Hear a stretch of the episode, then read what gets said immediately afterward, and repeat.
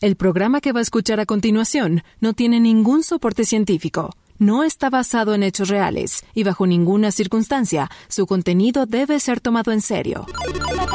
Tacos de ñañaras. Tacos de ñañaras. ¿El señor Ramos? Eh, ¿Sí? ¿El señor Humberto Ramos? Sí, sí, sí, sí, a sus órdenes. ¿Qué necesita? ¿Un autógrafo? No, lo necesito a usted. ¡Ey, ey! ¡No! ¡Güey! ¡Auxilio! ¡Suéltenme! ¡Ayuda, por favor! ¡Por favor! por favor! Él es Humberto Ramos, un hombre fiel a sus creencias, un hombre dedicado a perseguir historias escabrosas, siniestras y polémicas. Nunca se ha rendido, a pesar de que siempre está echado de loco. Todo con el único objetivo de destapar la verdad. El problema es que esta vez, la verdad lo terminó alcanzando a él.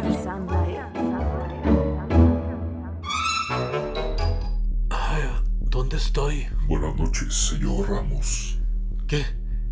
¿Quién está ahí? ¿Quién es? ¿Quién está? Ahí. ¿Quién soy no es importante. Lo único que importa es el por qué usted está aquí. Puta madre, ya les dije mil veces, no quiero su tarjeta de crédito. La neta, esas técnicas de convencimiento no les están saliendo, se están saliendo de control. Aparte, que no veo que estoy bien metido en el buro de crédito. ¿Que no checan sus registros? Este, no. No somos un banco, señor. Entonces, ¿Electra? Ay, chinga, a ver. Ya les dije, solamente se me pasaron dos pinches pagos. Además, compré su itálica y se me chingó las dos semanas y no me quisieron regresar mi dinero. Pues qué clase de servicio, ¿eh?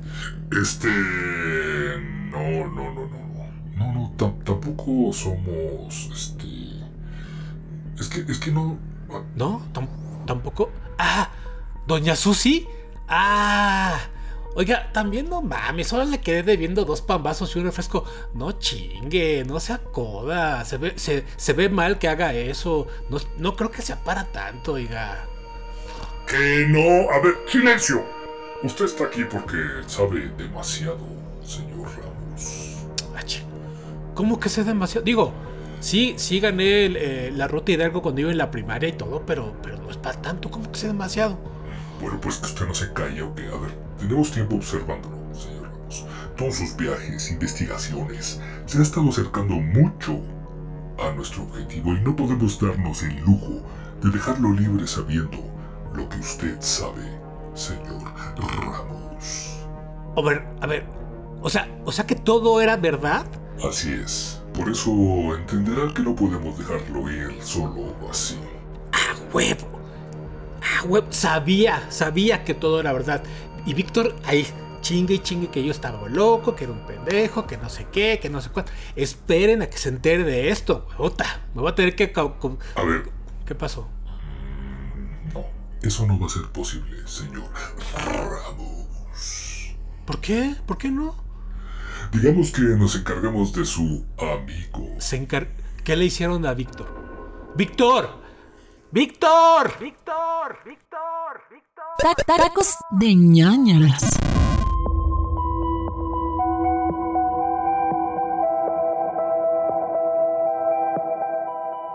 A lo largo de los años, el fenómeno ovni ha sido la fascinación de muchas personas que han dedicado su vida a perseguir, documentar y entrevistar a otras personas que han presenciado este fenómeno desde imágenes encontradas en antiguos vestigios de las civilizaciones más antiguas de la Tierra, hasta los famosos aterrizajes extraterrestres en poblados aislados que le dieron la vuelta al mundo.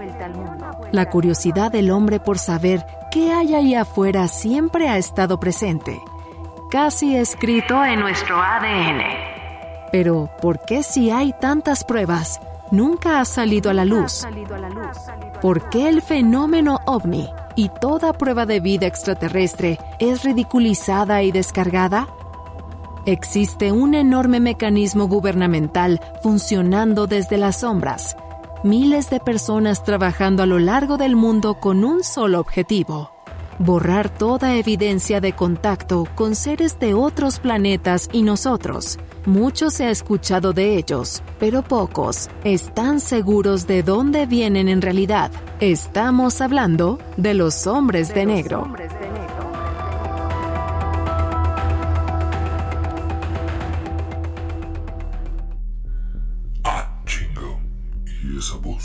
Ah no, ah, no se preocupen. Con el tiempo se acostumbra, no se preocupen. ¿No ha pensado en ir con un doctor a ver si, si se le quita o, o a checarse? No sé, es- puede ser algo malo. No, no, no pasa nada. Es completamente normal e informativo. Solo, solo no le interrumpa mucho porque se pone, híjole, bien huraña. Ok. No es la primera vez que está encerrado, ¿verdad? Pues no sé a qué se refiere. Ah, aunque bueno, sí, una vez me quedé encerrado con Víctor en un refrigerador y... ah, sí, qué buenos tiempos, qué buenos tiempos. A ver, señor Ramos, ¿no le parece raro que cada que tiene que hablar acerca de un tema surge esa voz extraña, como de la nada? Neta, esa es su pregunta. De todas las cosas que ha visto, ¿esto es lo que realmente le parece raro? Neto.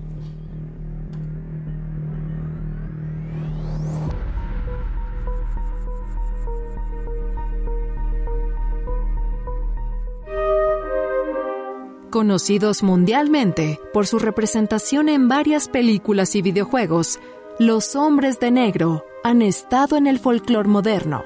Hombres con gran tecnología dedicados a proteger la Tierra de tremendas invasiones alienígenas. Pero la realidad dista mucho de las películas. Los hombres de negro, conocidos por muchos como los silenciadores, es una organización ultra secreta que hasta la fecha los expertos en el tema no han podido descifrar si pertenecen a alguna rama gubernamental o si simplemente es un grupo distinto que no está afiliado a ningún gobierno del mundo. Lo único que se sabe de ellos es que son los encargados de ocultar la presencia extraterrestre en la Tierra, sin importar qué o a quienes tienen que silenciar para conseguirlo. Existen documentos que han dejado entrever que dentro de las filas de esta organización no solo se encuentra personal militar de raza humana, sino también de especie alienígena. Muchas veces son descritos como personas de gran altura, piel pálida casi albina, delgados y en algunas ocasiones se les describe como vagamente orientales. Cuentan con una voz clara y autoritaria y modales corteses pero amenazantes. Su rara apariencia induce a sospechar que se trata de un disfraz, una piel de aspecto artificial o una voz con resonancia metálica son los indicios más habituales. También se han descrito casos de comunicación telepática y otros sucesos desconcertantes. Visten impecables trajes negros, siempre con corbatas a juego y camisas blancas. Viajan en automóviles del mismo color, predominando los modelos antiguos de Cadillac o vehículos que no llamen mucho la atención civil.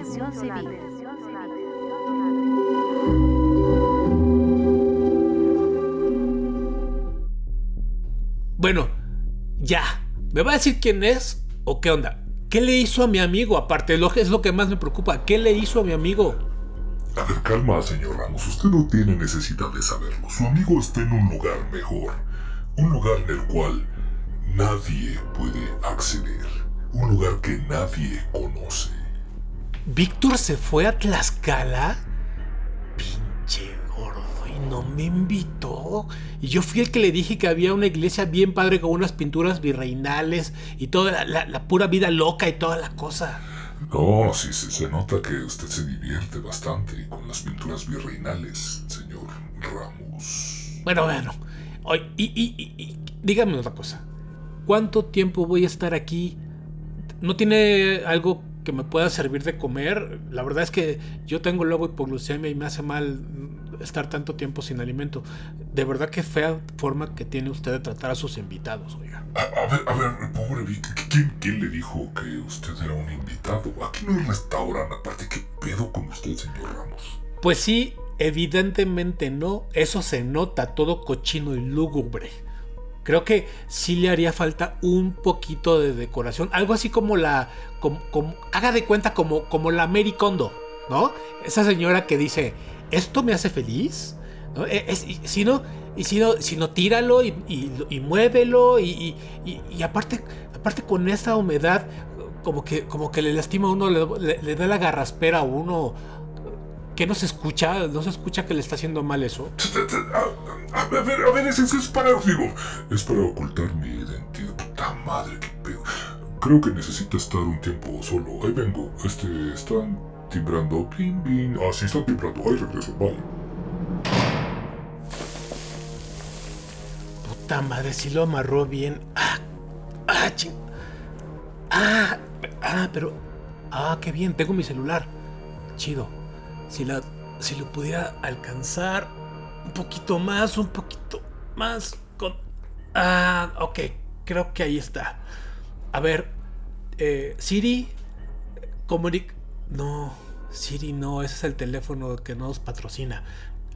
Alexa, llama a Víctor Hernández. Hmm. Puta madre. Tengo que decirlo como lo tengo registrado, ¿verdad? Alexa llama a Osito Cariñosito. ¿Es en serio? ¿Qué? Este cariño pues, fue de coto y estábamos en una fiesta y la peda y el karaoke y Víctor canta, tiene una voz bien bonita y... Bueno, ¿qué importa? No importa. Ok, mejor termina tu llamada. Contesta. Contesta, güey, contesta.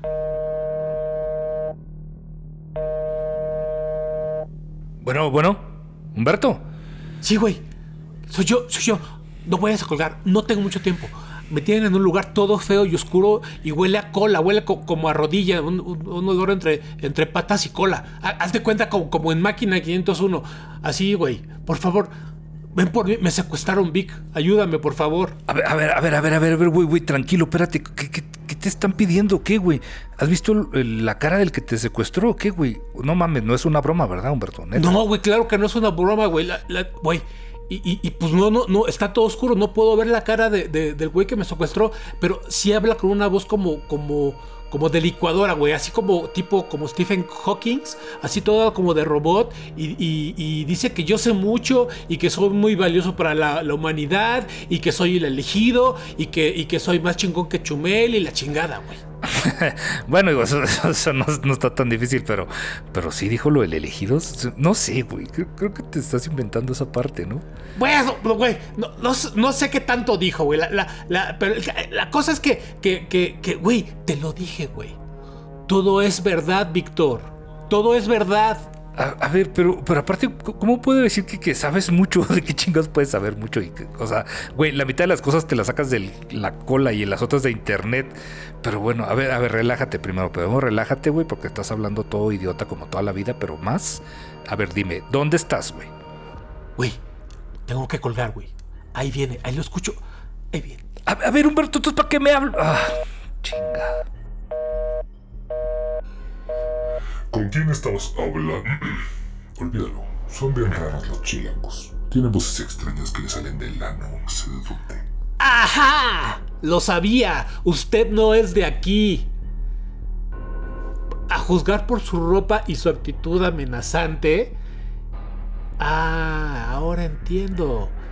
Es un hombre de negro, ¿verdad? A ver, señor don racista. Hombre de afroamericano, por favor.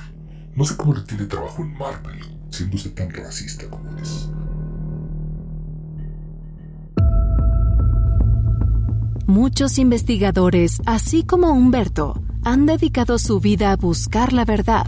Tal es el caso de Bill Moore, un ufólogo que asegura que los hombres de negro forman parte de la Oficina de Investigaciones Especiales de la Fuerza Aérea Americana una rama del gobierno de los Estados Unidos, la cual está asignada para proteger la tecnología, los programas y el personal que pudiera verse afectado por alguna crisis bélica o de alguna amenaza externa. Sin embargo, se especula que el verdadero objetivo de estos silenciadores sería amedrentar a los investigadores y a los testigos de casos ovni alrededor del mundo, con el objetivo de mantener las experiencias de contacto con especie alienígena lejos del conocimiento público. Se dice que poseen información de todas las personas que han experimentado fenómenos de este tipo o amenazan con sacarlos a la luz. Cuando realizan contacto con el testigo, se encargan de informar que han sido objeto de una investigación exhaustiva durante mucho tiempo, amenazando su integridad con el fin de desmotivar cualquier intento de divulgación por parte del susodicho. Hay personas que aseguran que los hombres de negro poseen instrumentos especializados jamás vistos, elaborados con tecnología extraterrestre, para borrar la memoria de los sujetos con los que entablan estos encuentros, tanto de su presencia como de la vivencia paranormal que experimentaron.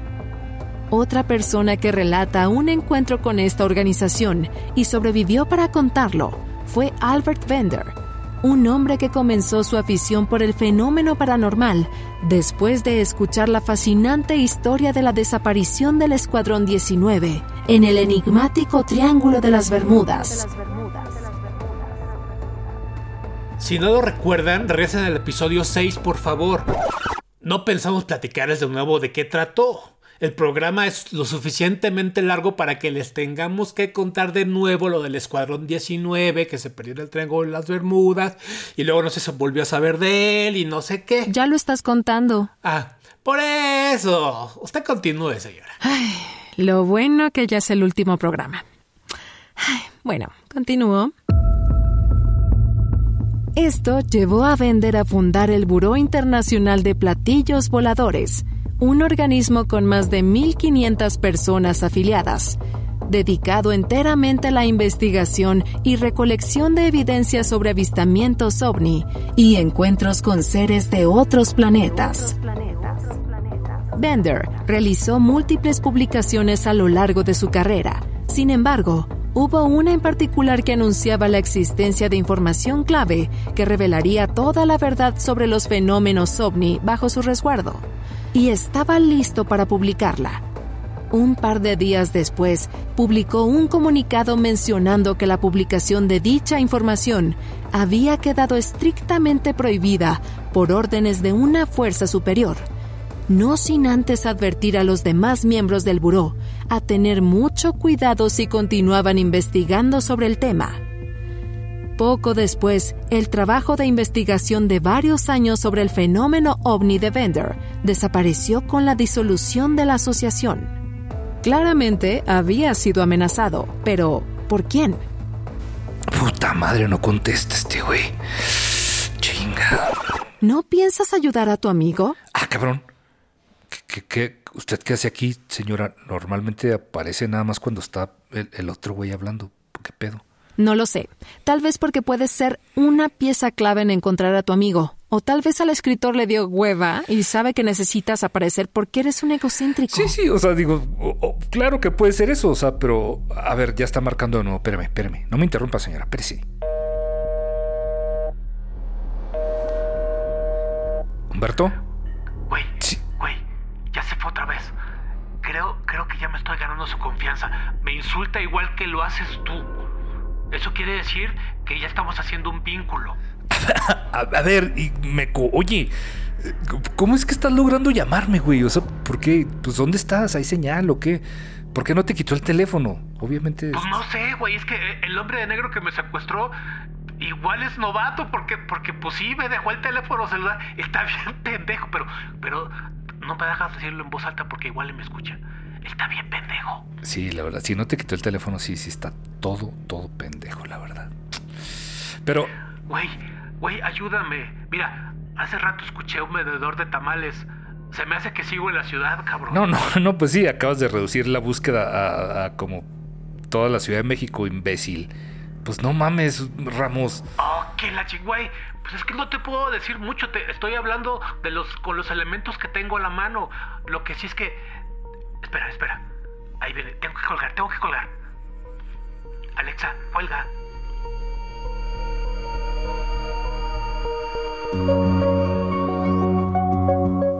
años más tarde, Bender se entrevistó con el periodista Gray Baker y después de mucho discutir, logró compartir al público solo un poco de aquella experiencia que le obligó a detener y desaparecer por completo su investigación. Bender reveló que el verdadero motivo de tan abrupta decisión fue la visita de tres hombres vestidos con trajes negros que tenían la consigna de amenazarlo para detener inmediatamente sus investigaciones y publicaciones sobre el fenómeno ovni. Bender aseguró que los hombres de negro lo amedrentaron a tal grado que estuvo varios días sin comer. Sin embargo, esta no sería la última vez que tendría un encuentro con estos silenciadores.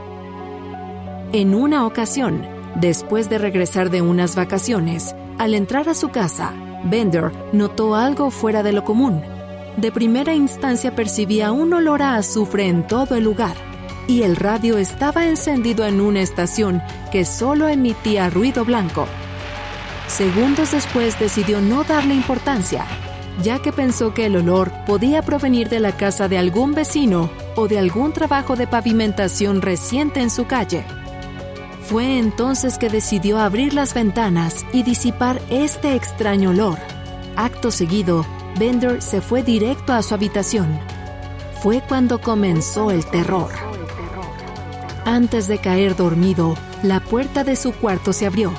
Inmediatamente, un fuerte resplandor entró e iluminó cada rincón del lugar, dejándolo ciego momentáneamente y provocando que llevara sus manos a la cara para cubrir sus ojos. Cuando la intensidad de aquella resplandeciente luz bajó, tres siluetas aparecieron. Se trataba de tres hombres, todos con traje y sombrero negro. Según describe Bender, sus ojos se encendían como linternas. Cuando entraron a su habitación, le comunicaron que sabían todo sobre él, su trabajo y cómo había dedicado su vida a la investigación del fenómeno ovni. Pero esto podría traerle graves consecuencias.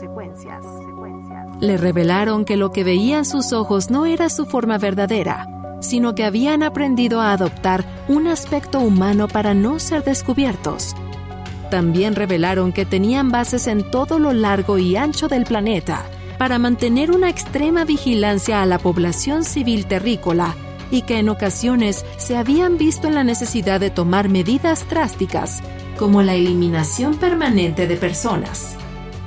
Sin embargo, esta vez, solo deseaban mantener contacto con Bender e incluso le dejaron una pieza de metal parecida a una moneda le recomendaron que la dejara en un lugar secreto. Los hombres esperaron a que la escondiera y se fueron.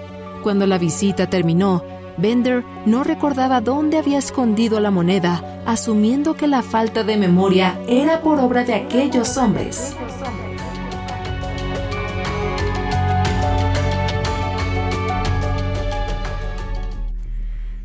Sí, así es, señora. Ay, qué chistosa es, ¿eh? A ver, a ver, ¿sigue usted hablando con esa voz imaginaria, señor Ramos? De verdad que es usted raro, ¿eh? Muy raro. Mire, señor don hombre de negro, yo sé que bajo esas ropas y la voz como de enfermo de cáncer que tiene, existe un buen hombre o un buen reptiliano. Yo, yo quiero, quiero a todos y, a todos por igual y, todo y yo, eh, toda esta cosa de todos somos iguales y todos somos inclusivos y todo, por favor. Ya, ya déjeme ir.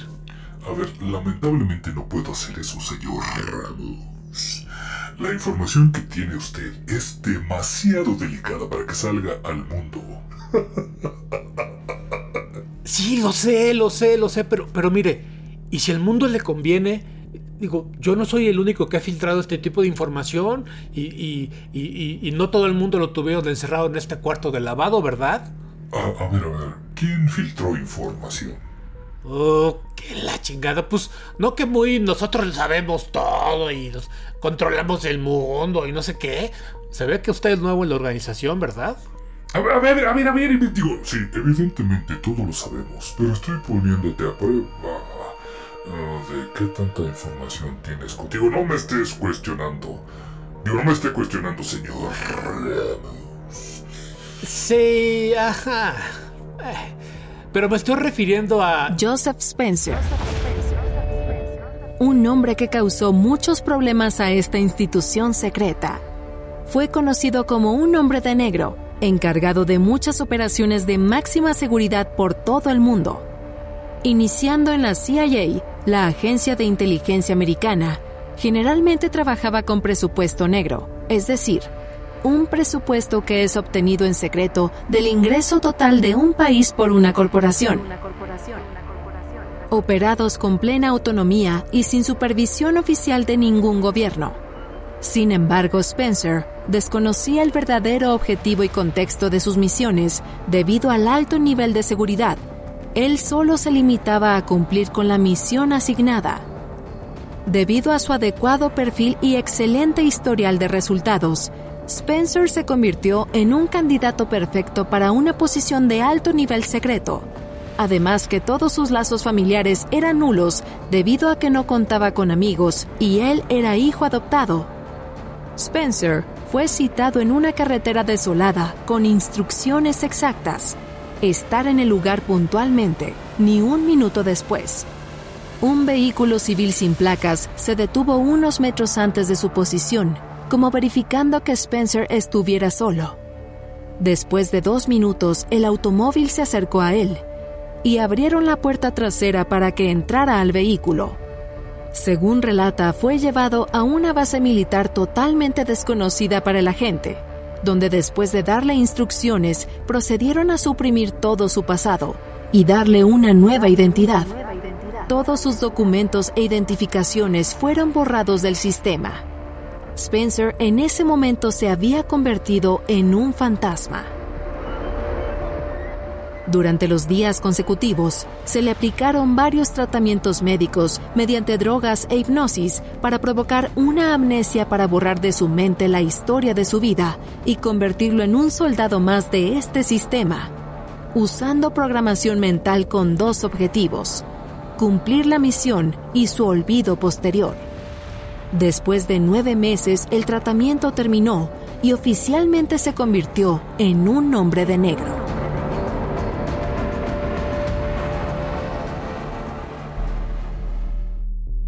Oiga, ¿y a usted también le hicieron todo eso? No, no, la verdad no. Me dieron un kit de bienvenida, una playera y tres pins. Y dos pinches. ¿Nada más? Parecen de la 4T, qué codos. Oye, ¿y el traje? No, hombre, ese lo tuve que pagar yo. De hecho, he rentado porque había unos en Milano ahí, pero no, hombre, sí están caros. Neto, ¿es en serio? Sí, sí, sí, no, no. Los tenían mejor estima. No, hombre, no, no. O sea, yo creo que estaban. Es que, ¿sabe que Es como la, la austeridad. También nos pegó a nosotros, hombre. Sí, es- son tiempos duros para ser hombre de negro. Sí, creo que debería considerarse un sindicato de hombres de negro región 4. Además, creo que hasta podría afiliarse a la CTM. Ya ve que esos cabrones aceptan lo que sea. Bueno, sígale, señora.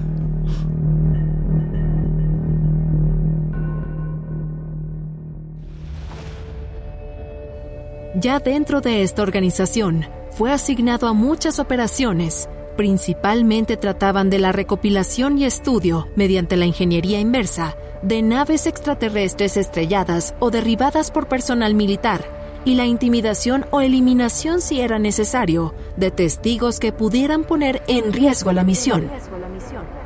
Dentro del proyecto, se relata que no todos los agentes o silenciadores eran humanos. Un tercio del personal eran híbridos alienígenas, el cual describe como seres de gran estatura y con un rasgo distintivo. La ausencia del blanco de los ojos, y que comúnmente usaban gafas de sol oscuras para ocultar este rasgo.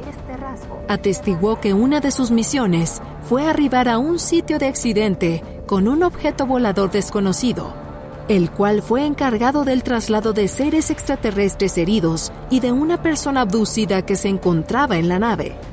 Una de sus órdenes fue desaparecer a todo testigo, la mayoría de los ufólogos y la evidencia fotográfica que estos habían recopilado.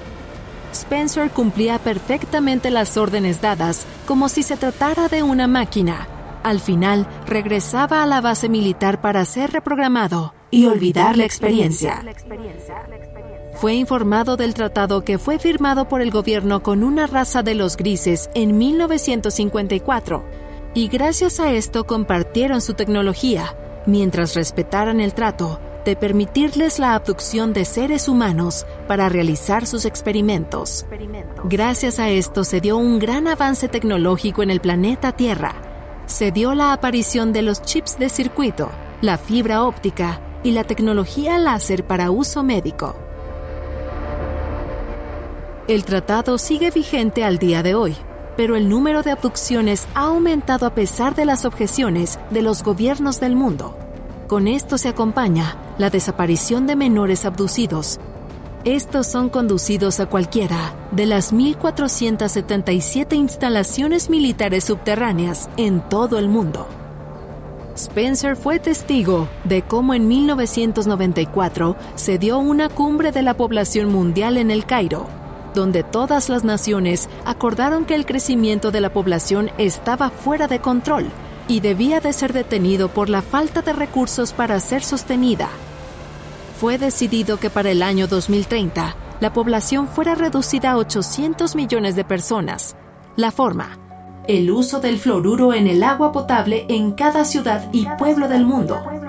El efecto que tendría el fluoruro en las personas es el lento desarrollo neurológico y desgaste físico acelerado. Spencer fue uno de los encargados de entregar el material en varias ciudades norteamericanas. Hoy por hoy, Spencer busca contar al mundo lo sucedido en su estancia con los hombres de negro y expuesto al ridículo, continúa luchando día a día para llevar la verdad a cada hombre, mujer y niño del mundo. No estamos solos.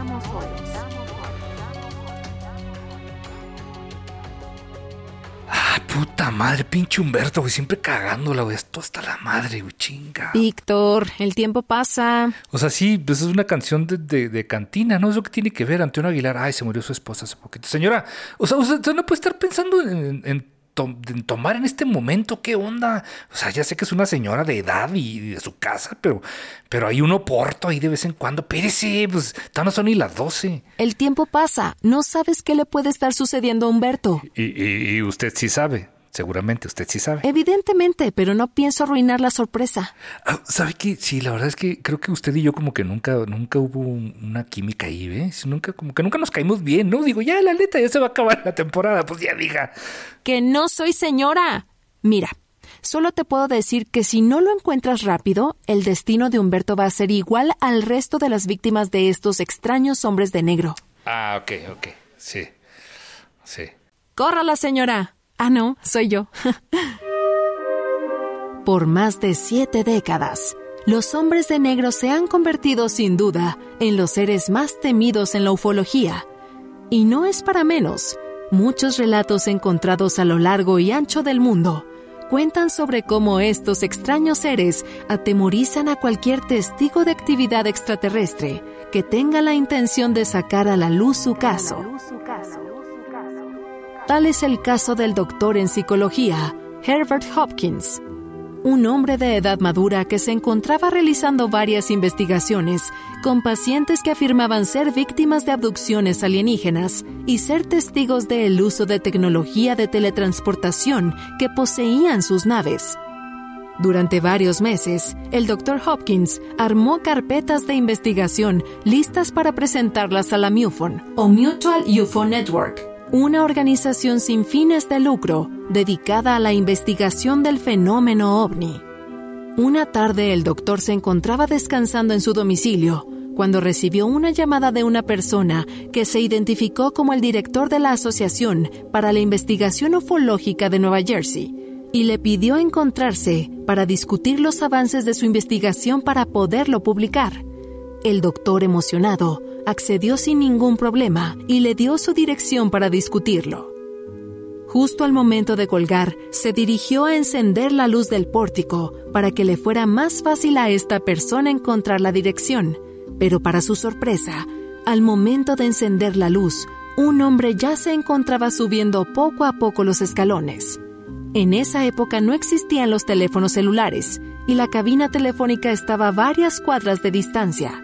Entonces, ¿cómo logró este hombre llegar tan rápido, casi de manera instantánea? Pues, pues no sé, o sea, tenía que ir al baño. Yo una vez crucé de Perisur hasta la Roma en 10 minutos, güey. Es que pinches tacos de canastas estaban poderosones, ¿eh? Yo creo que fue la salsita. Puta madre, qué asco. ¿Podrías dejar de interrumpir y concentrarte en encontrar a tu amigo? Mm, que la chingada es más divertido jo- joder la historia Humberto que, que la señora. Señora, no, no, ya, no olvídelo. No se sabe si fue la emoción de que su trabajo iba a ser publicado o algún truco mental, pero el doctor hizo caso omiso al sentido común e invitó a pasar al extraño hombre. Su perro Max comenzó a actuar inquieto, ladraba al hombre extraño y después de unos minutos corrió despavorido a encerrarse a un armario en el piso de arriba. Decidieron moverse a la sala donde la iluminación era mejor. Fue entonces que Hopkins logró ver al hombre, un sujeto vestido con traje y corbata completamente negros, portando unos guantes de color gris. El hombre se retiró el sombrero dejando ver su falta de cabello, no solo en la cabeza, sino también en sus cejas y pestañas, un color de piel tan pálido que parecía que estaba enfermo. Pero una de las características que llamó mucho la atención del doctor fue el color rojo intenso de los labios del hombre, casi como si estuviera usando maquillaje. En algún punto de la conversación, el hombre llevó sus manos a la cara denotando cosquilleo. Fue ahí que Hopkins notó algo fuera de lo común en el sujeto. Uno de sus guantes rozó sus labios dejando pigmento rojo en la tela gris. Entonces se percató que la boca de este extraño personaje era solo una línea pintada. Durante varios minutos, el doctor expuso al susodicho varios puntos importantes sobre su investigación, mientras éste solo contestaba afirmativo o negativo, palabras que una persona común y corriente no usa en una conversación normal. Cuando el doctor terminó de platicar toda su experiencia, el extraño sujeto se quedó callado durante unos cuantos segundos analizando la situación. Repentinamente rompió el silencio. El hombre le indicó al doctor que le mostrara las dos monedas que tenía guardadas en su bolsillo. Sorprendido por tal afirmación, Hopkins sacó las dos monedas que en efecto tenía bajo su resguardo.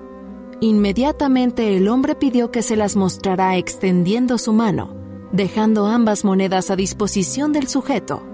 En ese momento, sin tocarlas, las monedas comenzaron a tomar un tono azul y a resplandecer como si estuvieran cargadas de energía.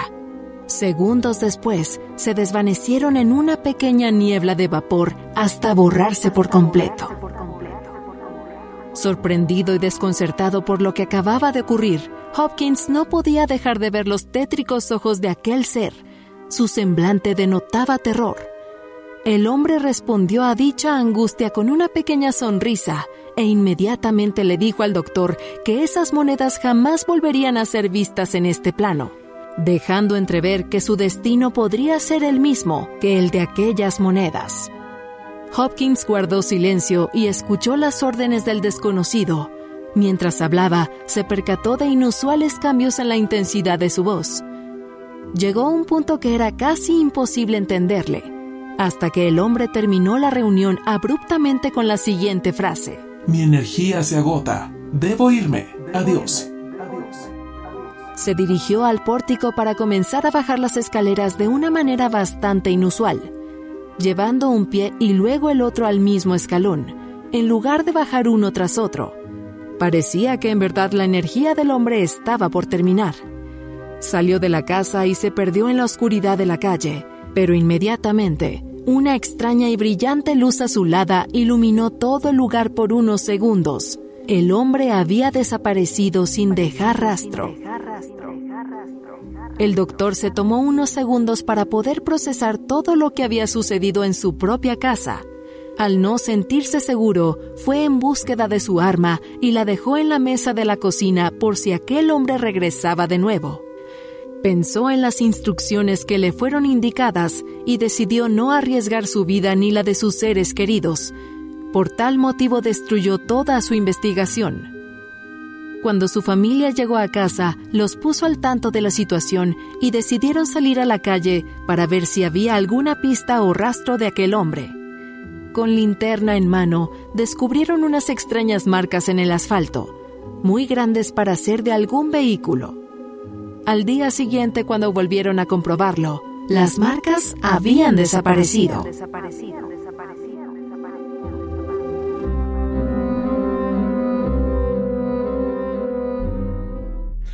Mire, señor Ramos, podemos llegar a un trato. No, no, no, así yo no juego. A- Así no que. Así no que. Aún no le digo las condiciones. Espérese, ¿qué es esperante? Dijo que me cagan, digo que es esperante es usted. Mire, a mí usted no me va a marear. Yo he investigado toda mi vida sobre ustedes y los tratos que tienen con los grises y, las miles de- de especies que hay de extraterrestres. Y todo el mundo sabemos que lo que me piensa ofrecer es dejarme libre y a cambio yo les permita experimentar con mi cuerpo. Pero ¿sabe qué? Eso jamás va a pasar. No pienso dejar que me metan ninguna sonda rectal. Nunca, jamás. Una. O sea, una sonda, digo. Una sonda recta. Ew, Qué asco, güey. Qué pedo. ¿Qué trabajo se le ha pasado a usted, señor? Qué enfermo, señor, eh, de veras. ¿De dónde saca, esas- ¿De dónde saca usted esa información, señor Rebels? Todo el mundo lo sabe. ¿O qué? ¿No, no, ¿No piensan experimentar? Obvio no, obvio no, enfermo de la mente. Y entonces, ¿qué, qué es eso que, que- que está ahí que parece una probeta gigante? Eso que está ahí sobre la mesa. Ah, es la manguera de la lavadora. Es que, es que iba a lavar. Ah, o sea, o sea que mi, que, que mi parte privada está a salvo. Pues, sí, digo, no, sé, sí, guácale, o sea, eso no hacemos eso nosotros, pues, ¿a qué clase de lugares va? ¿Con, qué persona se junta? ¿Qué pedo con, con, René Franco? Ya, ya, no que ya no se juntaba, no que ya no se juntaba con él también, señor Ramos, sea coherente, por favor. Ay, mire. Qué bueno, me, me regresó el alma al cuerpo, oiga. De verdad. Ya me estaba preocupando. Es que dentro de esas cosas que usted o yo he leído que se hacen y, y- y luego no veía que tuvieran nada ni para lubricar ni, ni, ni, ni nada. La verdad es que ya, ya, ya me estaba poniendo muy nervioso, muy, muy nervioso. Ay, señor Ramos, sí es usted un maldito enfermo, enfermo de Ramos. Bueno, bueno, ya, ya, ¿me van a dejar ir o qué? O sea, te- tengo un chingo de trabajo y, y luego, ¿quién le va a dar de comer a, a mis perros? Tengo un, un- un- un buen. Y porque ustedes no son pet friendly, ¿verdad? A ver, dígame. O sea, o sea, neta, siempre habla, siempre habla tanto, señor, qué pedo. Pues Con razón lo mandó a secuestrar, ya no lo aguanté, seguro fue su esposa. Digo, no, no tengo, sí, o sea, no, ya no tengo la, la explicación. Siempre habla tanto. Sí, sí lo hace. Mira, gente, eh, ¿cómo le digo? ¿Will? Ah, Bueno, X. No quería empezar a charolear, pero déjeme decirle que aparte de investigador, soy una persona muy importante en el planeta. Si algo me pasara, de verdad, la gente se daría cuenta. Bueno, déjeme decirle que no sería la primera vez que nos enfrentamos a algo de esa naturaleza.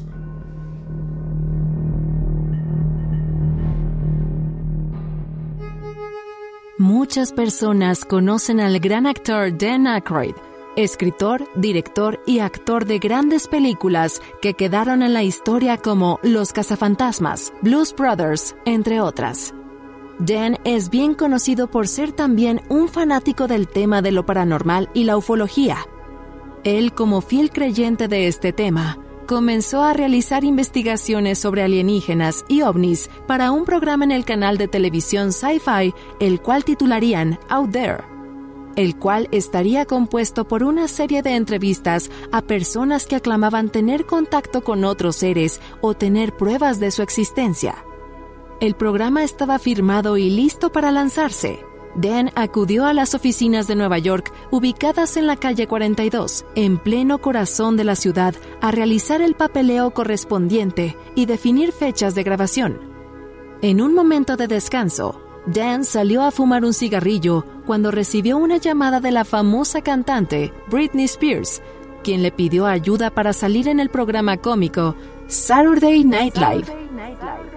Mientras el actor se encontraba conversando con la cantante, del otro lado de la acera, un automóvil tipo limusín de color negro se detuvo. En su interior se encontraban dos individuos vestidos de negro. Uno de ellos descendió del vehículo dejando ver su gran estatura. Este solo se quedó parado junto al vehículo, mientras miraba a Dan fijamente de una manera amenazante. Debido a la fama que goza el actor, no le pareció raro que personas extrañas lo observaran por tanto tiempo, así que continuó su llamada telefónica, pero pasando los minutos, la incomodidad se hacía presente en el actor. Luego de un breve momento, volvió su mirada hacia el otro lado de la calle para tratar de ver la matrícula del coche, pero tanto el vehículo como sus ocupantes habían desaparecido, algo prácticamente imposible considerando el tráfico y el embotellamiento en el que se encontraba la calle. Dan, desconcertado, terminó su llamada y decidió regresar al estudio. Solo un par de horas después, y sin recibir algún tipo de explicación, le informaron que el show estaba cancelado. Él asegura que ese extraño encuentro con esas personas no podía ser nada más que los silenciadores. Un trabajo de presión psicológica por parte del servicio de inteligencia ¿O una simple coincidencia?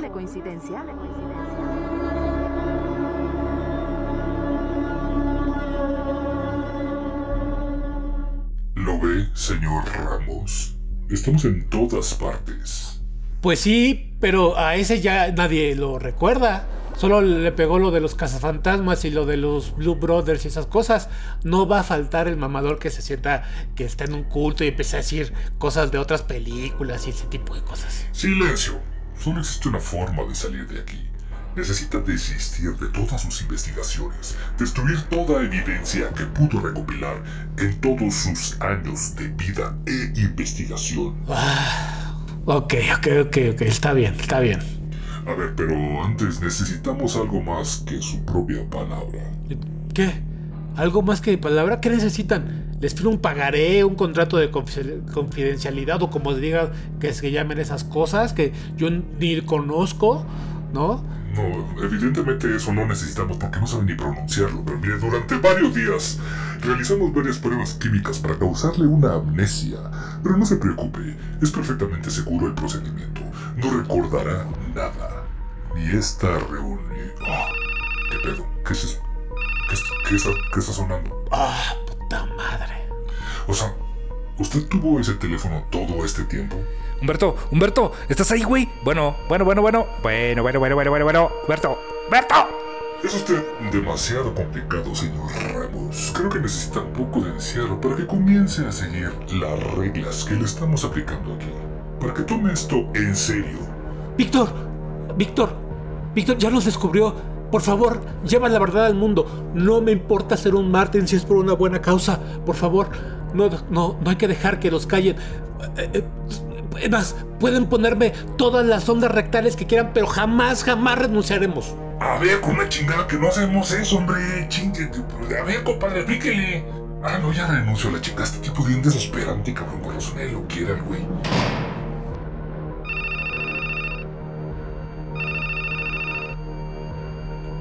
Sí, hola, señor Montes. ¿Qué, güey? ¿Ya? ¿Ya? ¿Ya? ¿Ya estuvo? ¿Ya está hecho? Sí, está encerrado, tal y como lo ordenó. Oye, oye, ¿y, sospechó algo o no? ¿Nada? No, señor. No he sospechado nada. O sea, ¿qué? Es que no, no, no, entendí nada nomás ahí. ¿Qué? ¿Qué? ¿Qué dijiste? ¿Qué, güey? Que no he sospechado nada. ¿Qué? ¿Qué, qué, qué está que está tostando una mamada. ¿Qué es eso? No, entiendo, güey. A ver, quita, quita tu pendejada. ¿Qué pedo? Que no ha sospechado nada, puta madre. Que, que, lo tiene curvado hasta la madre. Güey, ni que fue a Tolini también, espérate. A ver, Padilla, por el amor de Dios, quítate esa pinche voz de Darth Vader que no entiendo ni madre ya, güey. Esto está la madre. No, pues tú también, Víctor. O sea, no mames, güey. Estoy en mi pinche sótano, güey. La señal no llega. El modem está hasta allá arriba en la sala, cabrón. Me hubiera rentado un Airbnb, algo, cabrón. No mames, tienes lana. Puta, quiere el hard rock, el príncipe, el hippie. Ay, es que soy famoso, tengo un programa y que todo el mundo lo ve y la chinga. Solo por unos días en lo que voy de vacaciones, güey. Aparte, el güey siempre termina jodiéndome todos los viajes y, voy con la familia, por fin. Luego se pone de un pati Navidad, güey. No tienes idea. Y luego espanta a los niños, espanta. No, güey, es un pedo cargar con Humberto, neta, güey. Es un pedo. Ok, ok, ok, ok. Pero solo por estos días, ¿eh? Ya te dije que mi mamá no me deja que se queden amigos mucho tiempo. güey. Ay, güey, pues que tú también tienes como más de 35 días que con tu mamá, güey. Estás todo pinche peludo, no mames. Y lo ay, soy satánico y que no es la verga. Na- nadie te cree eso, Badía. Nadie, nadie te lo cree, güey. Pero bueno, güey. Saludos a Lolo, güey. Low blow. ¿Neta? ¿Te vas a ir por ahí? Ya te dije que es por mientras en lo que arranca el proyecto. güey. Aquí me estoy ahorrando una lanita para comprarme un mejor. Mira, ven, ¿sabes qué? ¿Vas a cumplir tu parte o no? Eso es lo que importa. Sí, sí, güey. Sí, sí, ya te dije que sí, güey. Cuenta con ello, neta, ya. Es un hecho. Fine, fine, fine, fine, fine, fine, fine. Está bien. Tres días y me ayudas a que deje sus programas, esos de aliens, güey. O sea, apenas estaba arrancando mi proyectito, güey, para tener a tanta pinche competencia. ¿Sabes lo difícil que fue sacar a Maussan del camino, cabrón?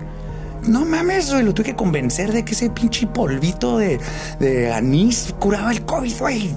Tú, cabrón, voy a hacerlo ver como un loco. Sí, güey, se mamaron, eh. La neta, ya te está, ya te está anunciando curas de COVID el señor. O fajas por CB directo, no sé. O no sé, algo. No, güey, sí, pobrecito señor. Pero sí, güey, cuenta con ello, ya quedamos. Bueno, ya me largo, güey, porque mi vuelo sale en 20 minutos, eh. Chido, güey, chido, cabrón. Este, Ave Satani, este, Satanás está bien, verga. Adiós, Badía, bye. Yes.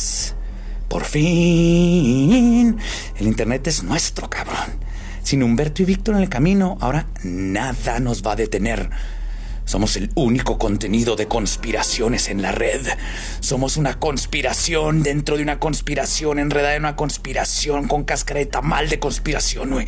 Y no importa cuántos vengan a querer competir, si alguien busca obstaculizar nuestro camino, sufrirán el mismo destino. Siempre estaremos un paso adelante.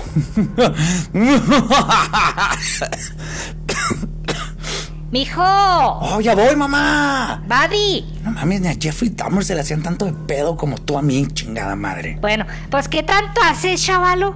Que no anda a andar jugando muy brusco. Se, se va a quedar a comer tu amigo, el del bigote, es el del wiri wiri, ¿verdad? ¡Qué bárbaro! No sabe que tenías este, amigos famosos. Ay, hola, señor, ¿cómo está? Ya estás muy grande, mijo, también para que andes de cazafantasmas, por favor, ¿eh? Y que andes invitando gente grande. Digo, pues ya, si tienes algo que decirme, dime, mi amor. O sea, yo soy tu madre, siempre te voy a querer. Pero estaba muy pesado el morral, ¿verdad? Sí, pues sí.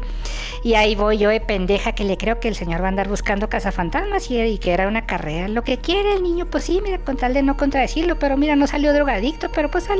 Pero bueno, pues ya que... Ándele, cabrón, ya suba, ya súbase que ya está la cena, mijo. Y va a querer, el señor del bigote va a querer. Va a querer cenar. Hay burritos de, de del crisóstomo, traje unos, mi amor.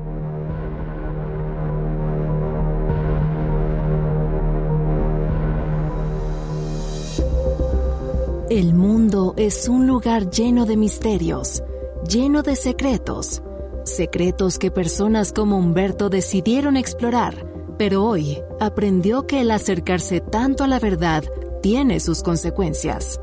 Muchas personas llevan su vida sin percatarse que hay una realidad muy distinta, viviendo en un mundo que han puesto ante sus ojos con la finalidad de que no veamos la verdad. Si pudieras quitarte esa venda que han puesto en tus ojos, ¿la llevarías a la luz sin importar las consecuencias? Tal vez es una pregunta que solo Humberto podría contestar, si es que logra salir de ahí. Gracias por acompañarnos en Tacos de ñañaras.